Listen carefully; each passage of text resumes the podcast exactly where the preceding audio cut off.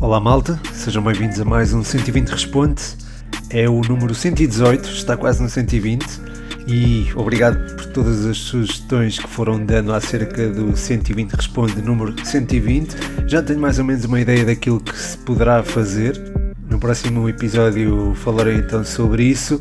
Para já, 120 responde número 118, gravada uma noite de domingo, depois de Cristiano Ronaldo ter voltado aos golos, eh, depois de saberem os adversários da seleção portuguesa eh, no caminho para o Euro 2024. Para quem não sabe, é possível que a malta não saiba, são a Bósnia, a Islândia, o Luxemburgo, a Eslováquia e Liechtenstein. Portanto, Portugal vai estar num grupo de seis equipas qualificam-se os dois primeiros eh, e os melhores terceiros creio que vão a um playoff. Portanto, eh, há aqui boas perspectivas de qualificação da, da seleção portuguesa. Neste 120 responde não há perguntas sobre este sorteio e é normal que não haja porque o tema é, é também bastante recente. Aliás, o sticker das perguntas foi feito ou foi colocado antes deste sorteio ir para o ar, uh, mas há perguntas muito interessantes, há várias perguntas com temas eh, muito interessantes. Começo pela dos patronos, pelas dos patronos, como é habitual. O João Maria Blanco da Hispânica pergunta top 5 equipas que melhor estão a jogar nos campeonatos europeus. Obrigado, João, e um grande abraço para ti. É uma pergunta interessante porque também, eh, enfim, é um bocadinho difícil de responder, eh, até pela sua subjetividade, não é? O que é que é jogar bem? Nessa perspectiva, enfim, pode-se achar que jogar bem é ganhar, e nesse sentido uh, coloco nesta lista a Atalanta. Não tem sido uh, ou não tem tido as exibições que teve no passado, uh, em que era uma equipa que empolgava, mas que em momentos decisivos aqui e ali falhava. Este ano está a jogar de forma diferente, um futebol mais contido, menos explosivo, com menos posse também, mas com maior verticalidade e também mais eficaz na transição defensiva. Isto resulta, claro, numa, num registro muito interessante. Está neste momento na vice-liderança da Série A, um, com menos dois pontos do que o Nápoles, que é uma das equipas que eu também coloco neste top 5, digamos assim. Um, o futebol ofensivo está, enfim, é, é delicioso, é, é, uma maravilha ver este Nápoles. Vimos frente ao Ajax, aqueles 6-1 a meio da semana e que foram seguidos por um 4-1 frente ao Cremonese. Mas enfim, esta vitória frente ao Cremonese não é. Enfim, acho que os 4-1 são um bocadinho mentirosos para as dificuldades que o Nápoles enfrentou. Um, de facto, uh, até marcaram um gol. Uh, depois sofreram o marcar o gol cedo, sofreram o empate, depois uh, tiveram algumas dificuldades ao longo da segunda parte, uh, só mesmo por volta do, dos minutos, do, creio que foi os 75 minutos que, pronto, que uh, a fortaleza, digamos assim, do Cremonese foi quebrada uh, com o Giovanni Simeone, que está também num bom momento a, a marcar o, o gol, assistido pelo nosso, uh, nosso da seleção portuguesa, uh, Mário Rui. Um, o Nápoles é uma equipa que tem empolgado, está bem orientada pelo Luciano Spalletti e acho que é também das equipas mais entusiasmantes neste momento. Depois, olhando para a Liga Espanhola, eh, tendo a destacar o Barcelona, uh, porque está mais sólido do que, do que nunca não é do que nunca, mas é do, do, que nos últimos, nos últimos anos, e é bom ver o Barça assim. Uh, portanto, também há aqui uma, algo de um cariz, uh, digamos, pessoal. Uh, gosto de ver o Barça bem, não, não é que tenha uma especial preferência pelo Barça ou Real Madrid, não, não, se trata disso, mas gosto de ver o Barcelona bem, que é um clube histórico uh, e acho que uh, aquele meio-campo está a funcionar muitíssimo bem. Gavi e Pedri são uma maravilha. Depois o Sérgio Busquets ajuda aos miúdos uh, quando eles têm aquelas enfim, poderão ter eventuais momentâneas uh, faltas de concentração, o que é perfeitamente normal, ou, algum, ou ficar um bocado desnorteados com aquilo que é a evolução do, dos momentos de jogo, ou a transição de um momento de jogo para outro. Qualquer, de qualquer forma, eles já estão, enfim, já me parecem muito bem uh, maturados e, e são são dois minutos também ajudam o futebol do Barcelona a fluir. Depois na frente o Rafinha uh, tem estado muitíssimo bem, Lewandowski continua a ser letal uh, e se olharmos portanto para, para aquilo que é uh, uh, pelo menos a campanha doméstica, e a pergunta é também em relação aos campeonatos europeus. Acho que o Barcelona tem sido uma das equipas que também melhor futebol tem, tem praticado, com muita imagem daquilo que é o Barça, uh, ou aquilo que sabemos que é a imagem do, do Barcelona. Depois as outras duas equipas, enfim, uma delas é o Manchester City, acho que era inevitável escolher, até pela enfim, pela enorme qualidade dos seus executantes, pela forma como tem integrado o Haaland e, e a forma como ele também uh, tem libertado a sua veia goleadora, e depois o Arsenal, uh, acho que também merece o destaque, está na liderança da Premier League e deu provas cabais da sua competência frente a equipas dos Big Six, uh, frente ao Liverpool hoje e frente ao Tottenham na semana anterior, portanto teve aqui duas semanas seguidas com testes de fogo e correspondeu da melhor forma. Esta época perdeu apenas com o Manchester United, uma derrota por 3-1, eh, mas acho que há aqui há motivos para, para querermos que este Arsenal vai, vai fazer uma boa temporada. Eh, para já, aquilo que se pode garantir é que esta equipa está mais consistente eh, de corridas 8 ou 9 jornadas do que estava após 8 ou 9 jornadas de, de épocas anteriores. Acho que tem acho que há rodas, digamos assim, para, para que este caminhão, digamos assim, do Arteta continue a percorrer a estrada da Premier League de forma bem sucedida. É certo que acabaram por beneficiar eventualmente de um adiamento de um jogo europeu, foi o jogo frente ao PSV, mas não sei até que ponto isso iria ter alguma influência na, na performance da equipa e aquilo que tem sido alcançado por Arteta é também digno de registro, portanto encaixa também o Arsenal nesta lista de cinco equipas uh, que estão enfim, em melhor momento nos campeonatos europeus. A seguir, o David Cruz coloca-me aqui uma questão muito, muito interessante. Ele pede aqui para resumir os 25 minutos do Adam em Marselha e o jogo do Adam também nos Açores. E manda-me aqui um abraço eu mando um abraço também para ele. Grande David, um grande abraço para ti. É bom ter aqui as tuas perguntas no podcast. Um, enfim, os 25 minutos do, do Adam em Marselha são talvez os dos piores 25 minutos da carreira dele, certamente. As coisas efetivamente não correram bem. E acho que tanta coisa correr mal em tão pouco tempo, enfim, é, é muito raro, e, mas acontece e pode acontecer. De qualquer forma, acho que também o caráter das pessoas vê-se também da, através da forma como elas reagem às adversidades e ele nos Açores uh, reagiu muitíssimo bem, fez uma exibição fantástica, foi o melhor em campo a meu ver e merece também... Uh, merece um, um aplauso, digamos assim, por isso mesmo.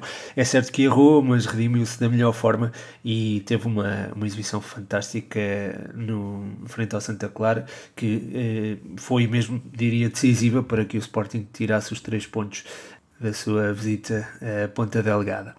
Passando agora para outra questão de, de um patrono, o Rafael Vieira, do podcast universitário, quem eu mando um grande abraço.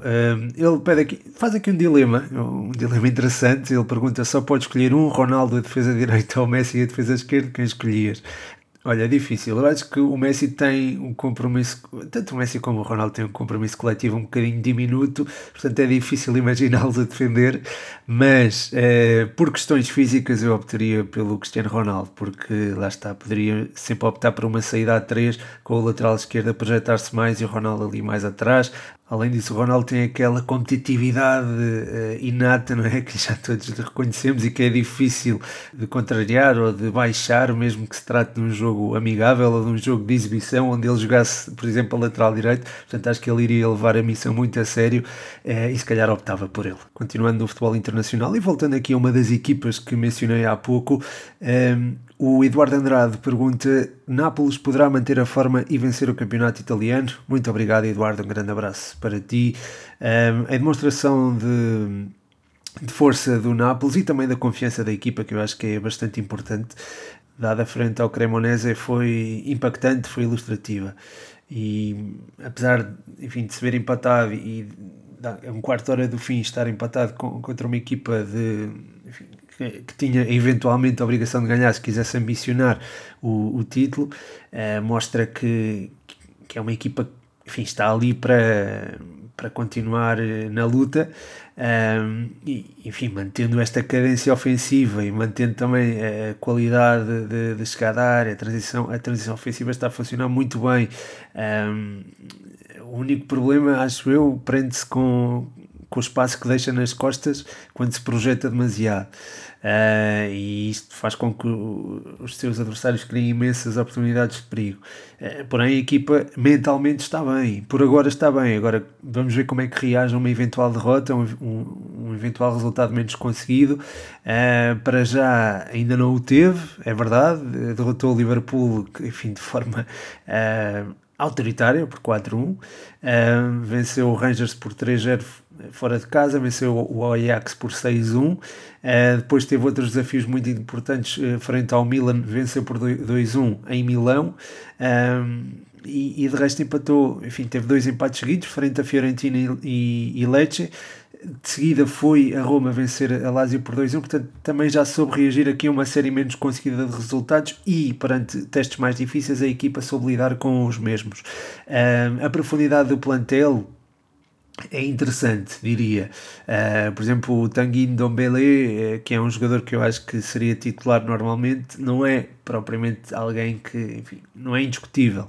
Uh, e tem aparecido nomes como o Kvaratskhelia, o, o próprio o Politano, o Raspadori, uh, que, enfim, se calhar não daríamos muito por eles eh, no início do campeonato, mas a verdade é que estão a fazer uma, uma época fantástica e depois tens as alternativas, eh, o Lozano, o Simeone, que está a aparecer também agora muito bem.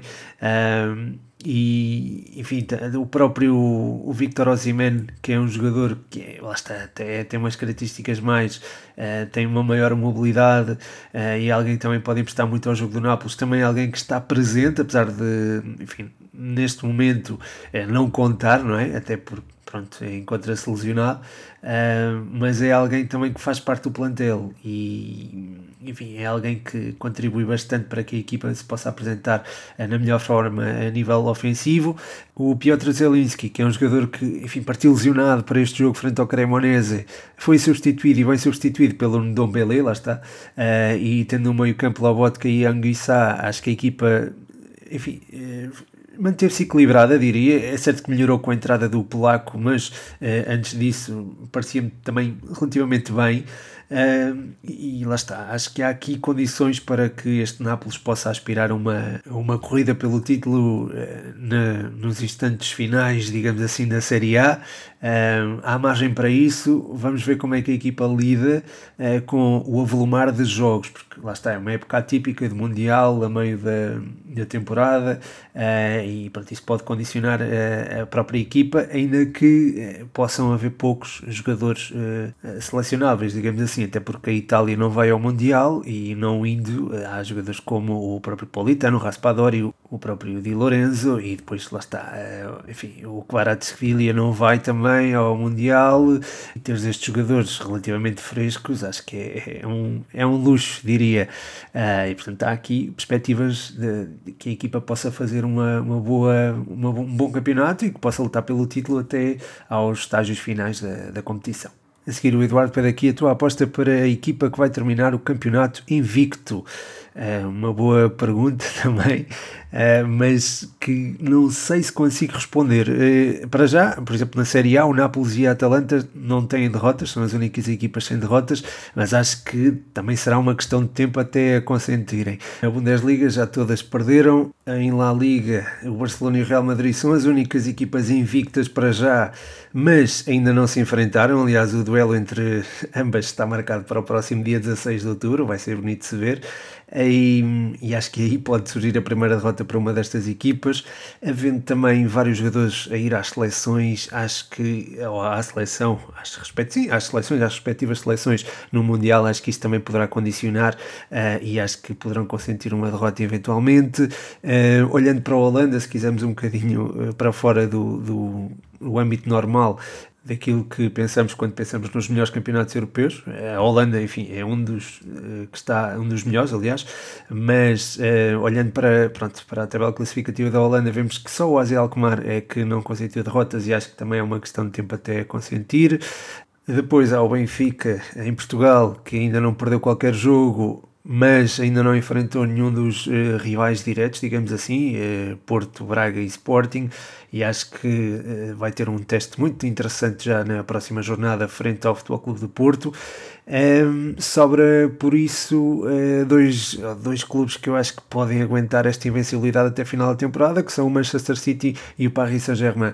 Uh, o Paris Saint-Germain, como já se viu, não, parece não ter rival à altura na, na Ligue 1. Volta e meia vão aparecendo algumas equipas interessantes, mas acho que o PSG continua a, a dominar e acho que acho que isso não. O resultado frente ao Lille acho que é exemplificativo da, da competitividade da Liga 1, venceu por 7-1, ou seja, goleou uma das equipas que lhe podia eventualmente fazer frente é, e pronto, acho que aí fica também ilustrada a sua capacidade. E pronto, no, quanto ao Manchester City, é, lá está, uma equipa que vem colecionar goleadas é, de jogo após jogo. O Alan está numa forma absolutamente fantástica e acho que pode manter. Acho que isto nem é forma, é mesmo já o feitio dele, é, digamos assim. Acho que é, é do estado dele e acho que sim, acho que o City pode assegurar esta mas esta invencibilidade, portanto, seria entre City e PSG, se bem que, pronto, lá está, até ao final do campeonato há muito caminho por, por muito jogo, há muitas condicionantes também, com o Mundial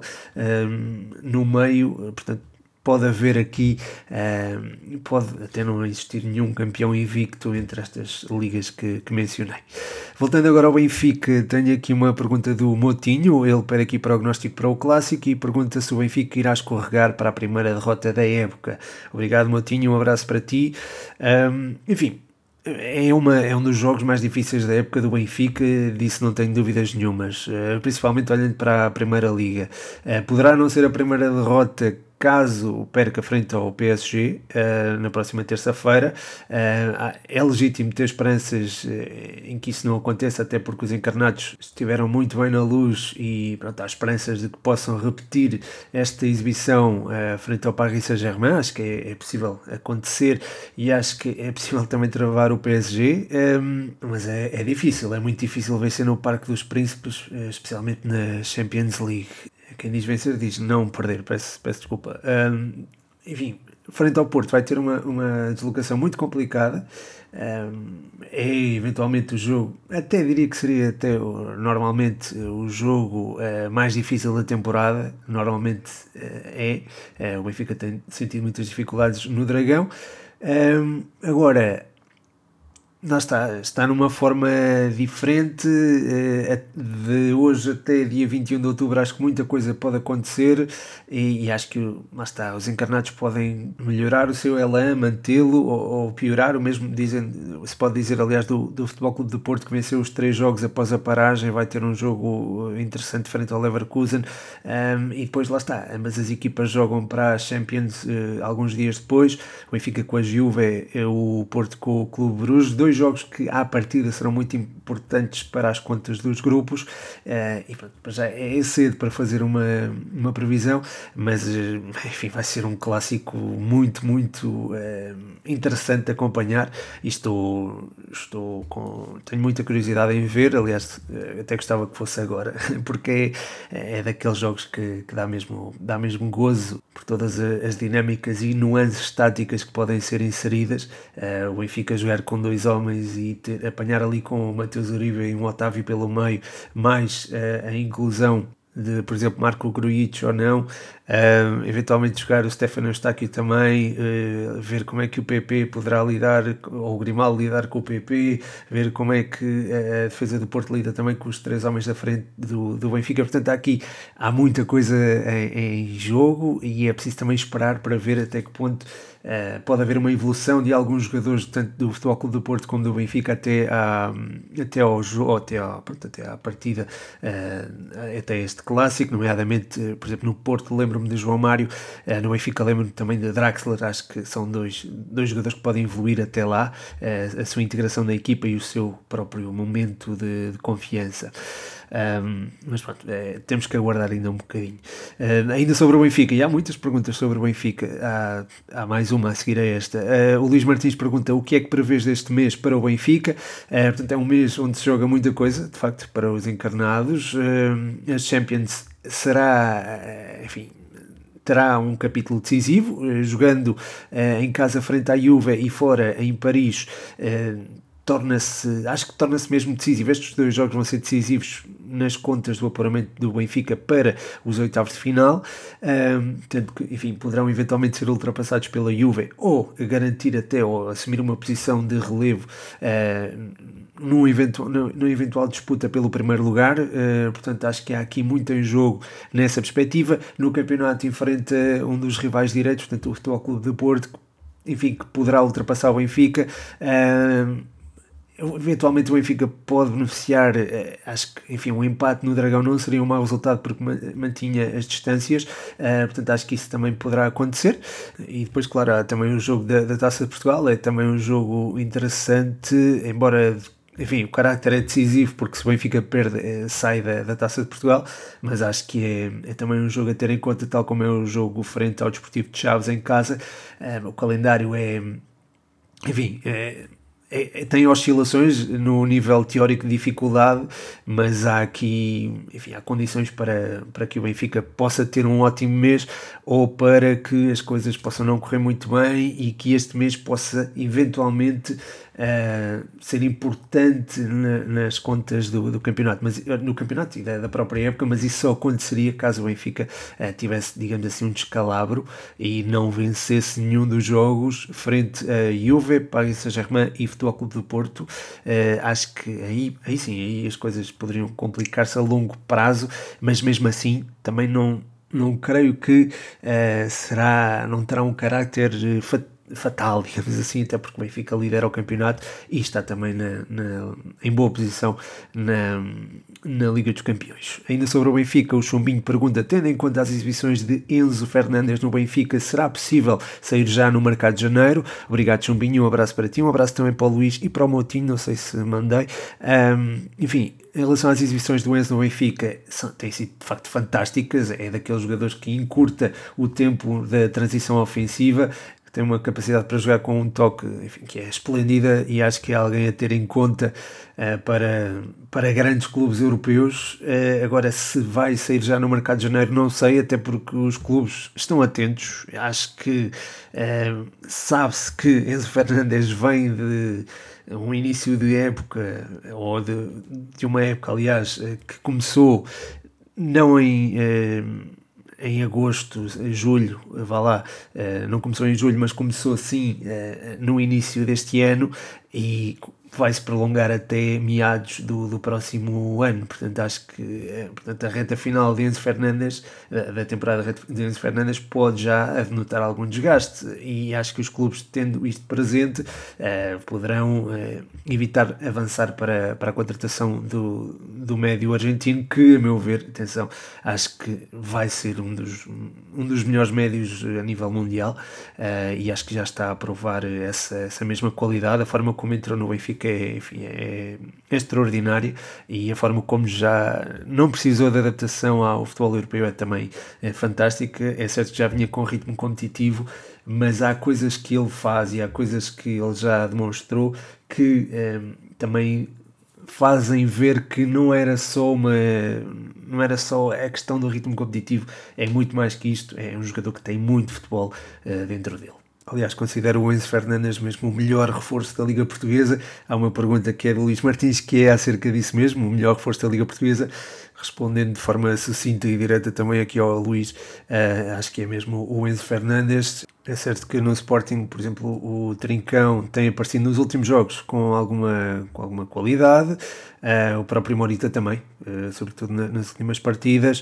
Uh, o Simão Banza, por exemplo, começou muito bem a época no Braga, mas eu acho que o grande destaque, ou a melhor, o melhor reforço, a meu ver, foi mesmo o Enzo Fernandes, que acho que muda completamente o paradigma do jogo do, do Benfica. A seguir, tenho aqui uma pergunta sobre o Marítimo. O Rodrigo Nóbrega pergunta qual o treinador que se encaixava melhor no Marítimo. Obrigado, Rodrigo, e um abraço para ti.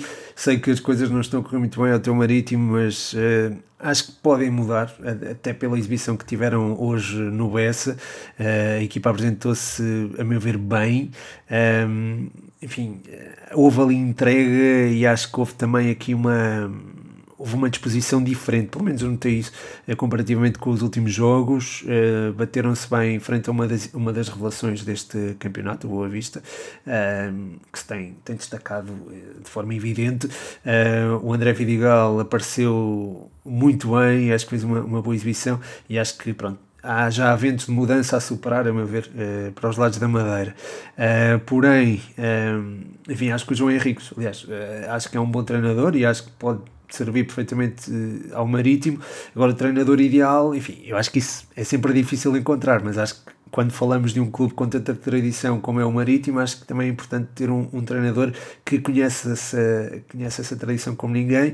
E nesse sentido, há um que já levou até o Marítimo a finais de, de competições eh, nacionais, um, eh, que é o Ivo Vieira, que conhece muito bem aquilo que é o Marítimo e acho que poderia também uh, fazer um, mais um bom trabalho ao serviço dos rubros, rubro-negros. Um, depois também o trabalho que Pedro Martins fez também foi, foi muito interessante e acho que também encaixava bem ali na, na dinâmica do, do, dos madeirenses. Contudo, acho que ele já tem ofertas do estrangeiro, portanto, e também acho que é um, treinador já fora do raio da ação da, da Liga Portuguesa. A seguir, o Mário pergunta: teremos três clubes nos oitavos da Champions? Uh, diz que acredita nas quatro vitórias do Futebol Clube de Porto e pergunta se Sporting e Benfica terão mais duas. Uh, ainda relacionado com a Champions, o André Mendes uh, pergunta quem achas que ganha a Champions. Obrigado pelas perguntas, Mário e André. Um abraço para vocês.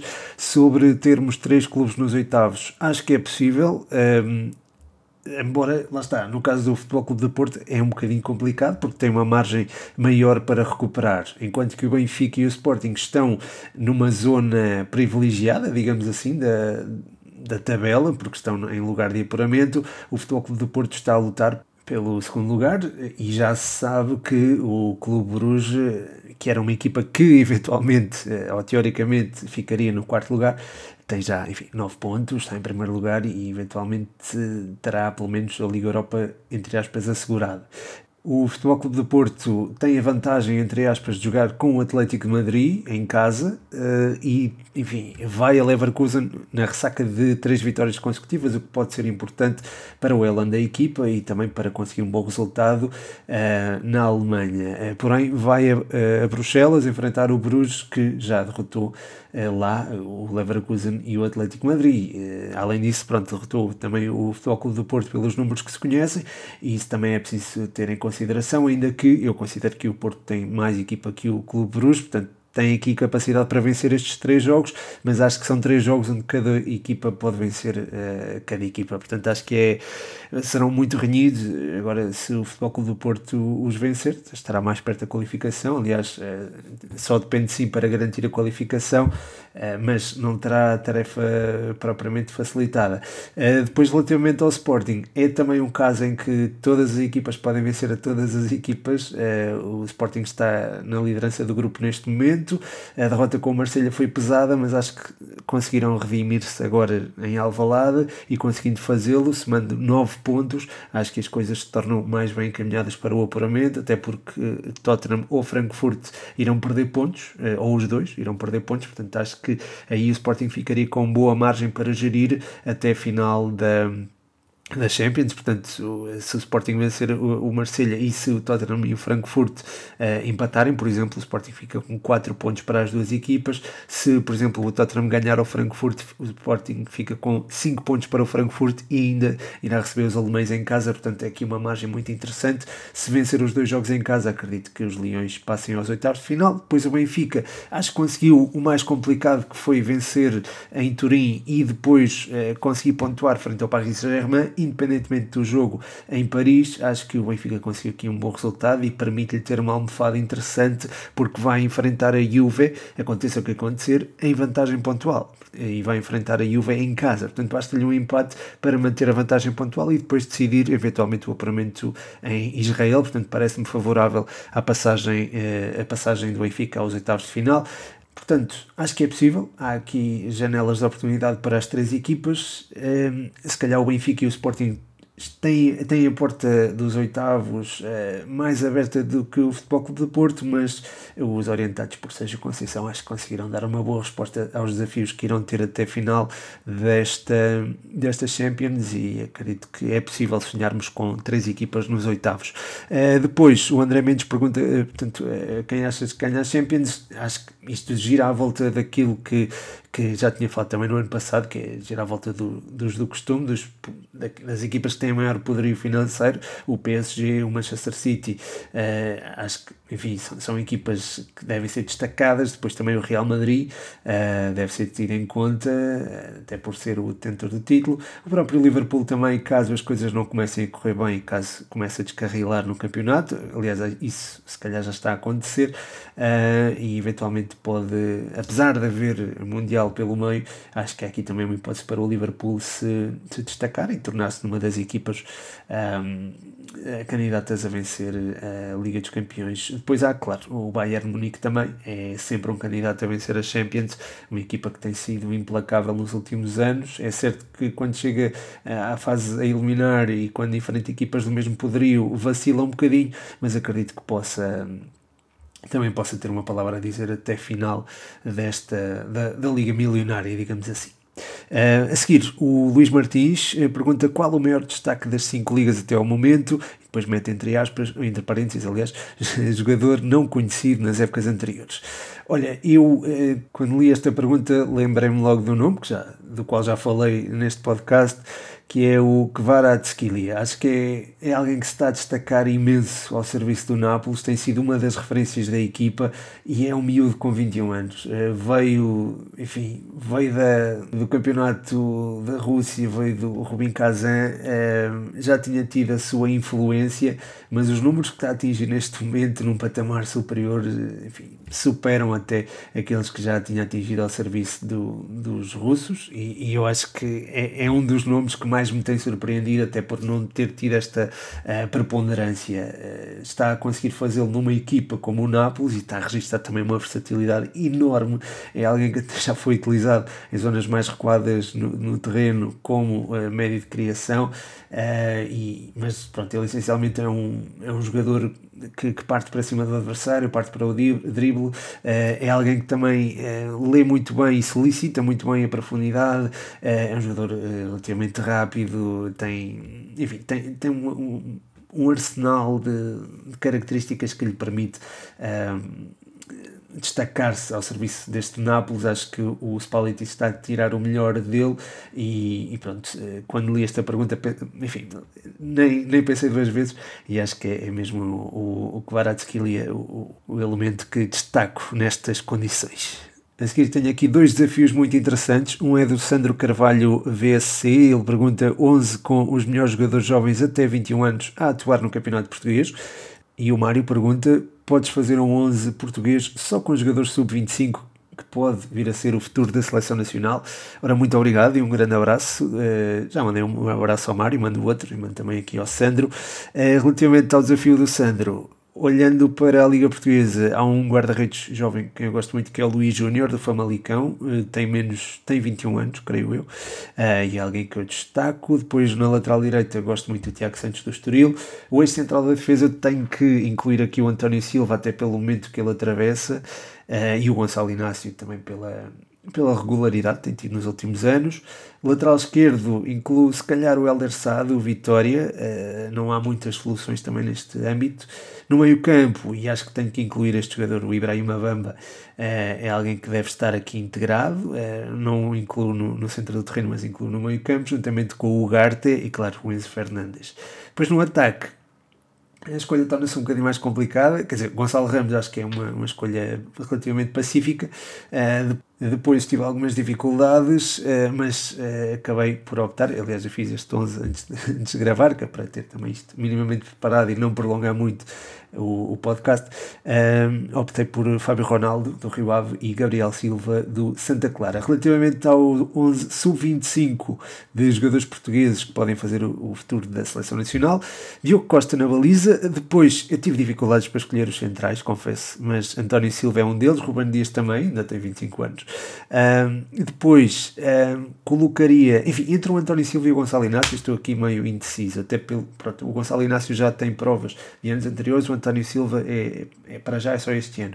Um, mas também equacionei o, Jaló e para não tirar o Jaló, uh, coloquei-o ali na lateral direita e acho que é alguém que pode fazer essa posição também muito bem. Uh, portanto, Jaló, António Silva, o Gonçalo Inácio, Ruben Dias e Nuno Mendes na esquerda seria este o, o a linha defensiva. Depois, no meio-campo, Mateus Nunes, Vitinha e Ruben Neves, que uh, tem 25 anos ainda. Diogo Jota também na frente, tem 25 anos, uh, juntamente com o Rafael Leão e o Félix. Seriam aqui as minhas escolhas numa espécie de 4-3-3, que poderia também ser uh, alterado para um, um, um, esquema em que incluísse três centrais, com o Tiago Jalou a vir mais para dentro, o Nuno Mendes a projetar-se mais e depois eventualmente teres ali uh, um Diogo Jota muito voluntarioso uh, a tentar fechar na, na direita ou a tentar projetar na direita uh, e depois um meio campo robusto com Mateus Nunes, Vitinha, Ruben Neves onde o Mateus Nunes iria, serviria para rasgar linhas e o Vitinha também para,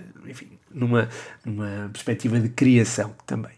Uh, portanto, seria este, o 11. Não sei se está de acordo ou não. Isto, normalmente, estes 11 geram sempre discórdia e pronto, são bem-vindos para dar os vossos na, nos, coment, na, nos comentários, sim, pode nos comentários ou através de uma mensagem no, no Instagram. Estejam à vontade, malta.